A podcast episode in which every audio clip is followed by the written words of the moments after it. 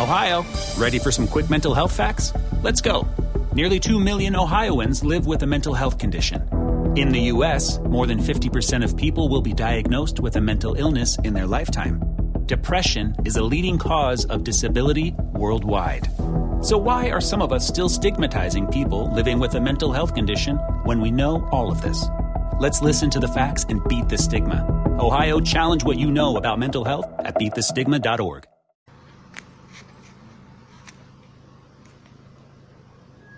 Hola, ¿qué tal? Muy buenas noches. Bienvenidos nuevamente al espacio de Adrián Ruiz, mi primer show. Tenía un tiempo que dejé de postear porque desafortunadamente eh, hace unos días, recientemente, eh, tuvimos la sensible pérdida de un gran amigo y, y mentor, eh, en lo particular, una persona que aportó bastante en mi desarrollo. Eh, fue muy poco el tiempo que, que, tuve yo de convivir con él, pero fue una persona que, que me ayudó en muchos aspectos de mi vida y de mi desarrollo. Y, pues fue algo, algo que, me tomó un tiempo asimilar. Eh, estoy hablando de un hombre que, que, fue mi jefe, pero fue mi amigo también. Me enseñó muchas cosas acerca del liderazgo. Me ayudó bastante a desarrollar esa visión de líder que muy pocos tienen. Y el día de hoy pues descansa en paz ya. Está eh, descansando al lado de Dios. Y bueno, eh, sí fue, fue impactante para mí como, como líder, como jefe, como amigo, como gran persona que, dejó una marca imborrable en mi vida, pues al haber enfrentado esa pérdida. Eh, su nombre Jorge Luis Sandoval Rojas, que Dios lo tenga en su gloria. Y el día de hoy quiero dedicar especialmente este, esta, esta transmisión a su memoria, esta transmisión a donde, a donde quiera que esté Jorge Luis, respetuosamente para él y para toda su familia, pues les dedico todo lo que he logrado ser. Él ha sido parte importante junto desde luego con mi esposa y mi hija, eh, pero él, él, fue una persona que, que, contribuyó a ser quien soy actualmente. Yo creo que si no me hubiera topado en el camino con él, actualmente no tendría este, este conocimiento que he desarrollado. Él eh, tuvo mucha esperanza en mí, él, me tuvo fe en mi trabajo, él apostó por mí en el momento adecuado me dio las riendas de una gran responsabilidad en, un momento en el cual yo mismo dudaba de mi capacidad, pero él, él no lo dudó. Él me, él me dijo en alguna ocasión cuando, cuando me dio esta gran responsabilidad que él sabía que yo era capaz de, salir adelante porque él me conocía y, y, me dio la oportunidad de explorar los límites eh, de, de, mi, de mis capacidades y debido a eso yo me siento en una deuda eterna con él. De igual manera eh, más adelante pues eh, compartió muchas cosas conmigo. Yo hoy quiero, quiero platicar brevemente de una plática que nos dio él cuando él la primera vez se convirtió en nuestro jefe. Yo recuerdo en aquella ocasión veníamos cambiando de una eh, gerencia de zona totalmente autoritaria y, y, totalitaria en la cual pues las opiniones pocas veces tenían un eco a no ser que fueras del círculo interno de, de esta persona que se encontraba dentro de esa gerencia de zona. Y, pues nosotros que estábamos empezando un proceso de desarrollo gerencial, pues era muy difícil poder opinar porque nuestras opiniones iban a saco roto. Había un círculo de poder que se encargaba de, manipular todo alrededor y ellos eran quienes dictaminaban el proceder de las cosas. Sin embargo, pues eh, se dieron cambios necesarios en el lugar de trabajo y Jorge Luis tomó la batuta como todo jefe nuevo, inmediatamente se acercó a nosotros y empezó a platicar con nosotros. Y en esta primera plática recuerdo muchas frases muy importantes que él nos dejó en claro. Yo recuerdo que a muchos de nosotros nos preguntó, ¿te gusta tu trabajo? Sí, contestamos muchos. ¿Lo quieres? Sí. Y pues, ¿qué opinas de lo que ganas en relación a lo que te pagamos? Y la gran mayoría contestó, pues sí, está bien, pues, considero que es justo. Y él, eh, después de que escuchó ese comentario por parte de nosotros, nos dijo, eh, no tengan miedo de expresar la realidad, no tengan miedo de decir que quieren ganar más dinero, porque no es malo tener la ambición de ganar más dinero. Lo que es malo es conformarse con lo que tienen y no luchar por tener más. Se puede tener más ingresos, nos decía, se puede lograr ser mejores cada día, se puede lograr que ustedes tengan un mejor nivel de vida, pero pues va a depender de ustedes, va a depender de que ustedes se apliquen, se apuren, trabajen, le echen ganas, pero no se conformen con lo que tienen por el simple hecho de que es lo que les tocó. Y a partir de ese momento empecé a, comencé a pensar yo de, una manera diferente. Eh, comencé a decirme a mí mismo, sí, ¿por qué no ser ambicioso en algún sentido positivo? Buscar crecer, buscar desarrollarme, buscar tener más, eh, porque a final de cuentas yo me lo merezco, yo sé que me lo merezco. Yo sé que tengo la capacidad y sobre todo sé que tengo eh, todo lo necesario para conseguirlo, pero sí es importante que seamos ambiciosos en nuestra vida y no nos conformemos con lo poco que nos dé. A eso se le conoce como mediocridad y es una de las lecciones más grandes que aprendí de este hombre, que actualmente ya no se encuentra entre nosotros, y, se los quiero compartir.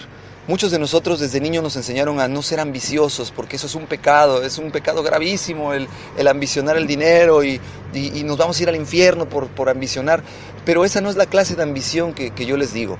La clase de ambición que yo les digo es aquella ambición que busca que cada día queramos ser mejores, queramos tener más, no de una manera vacía y absurda, sino de una manera en la cual podamos eh, incrementar nuestro nivel de vida, incrementar nuestro nivel intelectual, incrementar el nivel de, poder contribuir para los demás. Esa es la ambición a la que yo me refiero.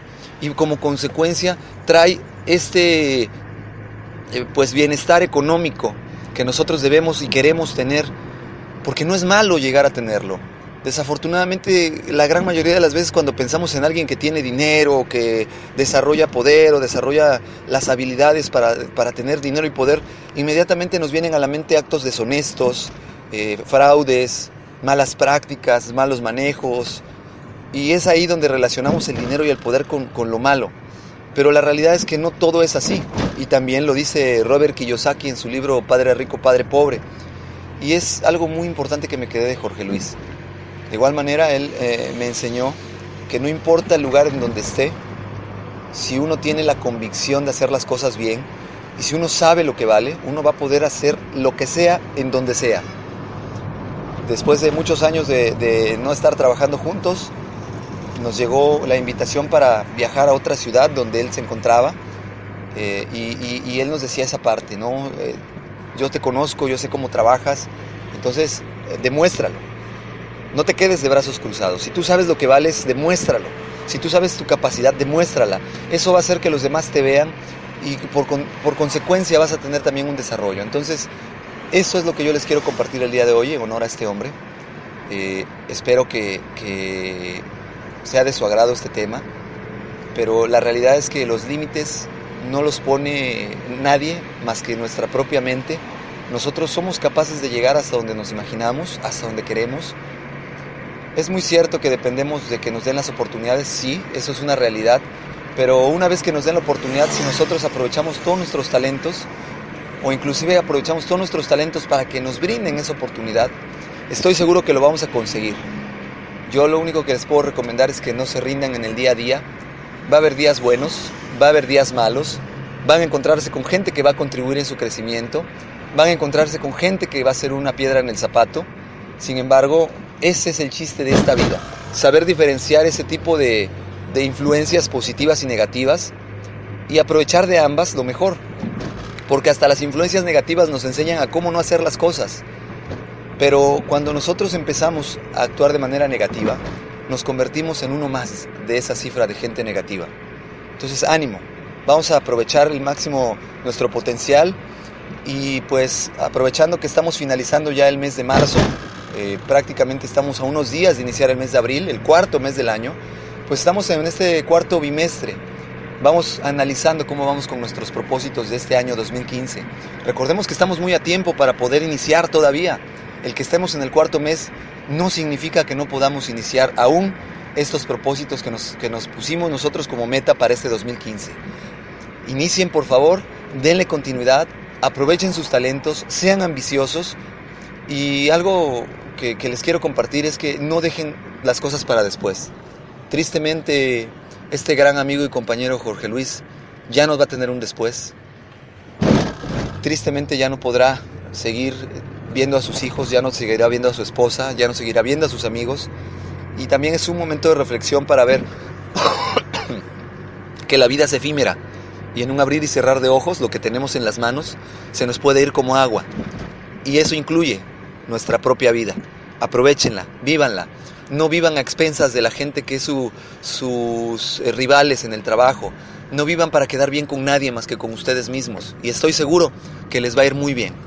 Eso sería todo por el día de hoy. Les agradezco a las personas que me escuchan, les agradezco a aquellos que me han agregado como seguidor, perdón, que son mis seguidores. Y, y nuevamente espero que podamos seguir en comunicación a través de este medio. Mi Twitter es Adrián Rogelio Ru, es arroba Adrián, Rogelio Ru.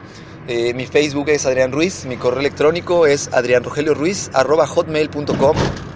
Y pues bueno, me gustaría escuchar sus comentarios acerca de este y otros temas y pues estamos en comunicación.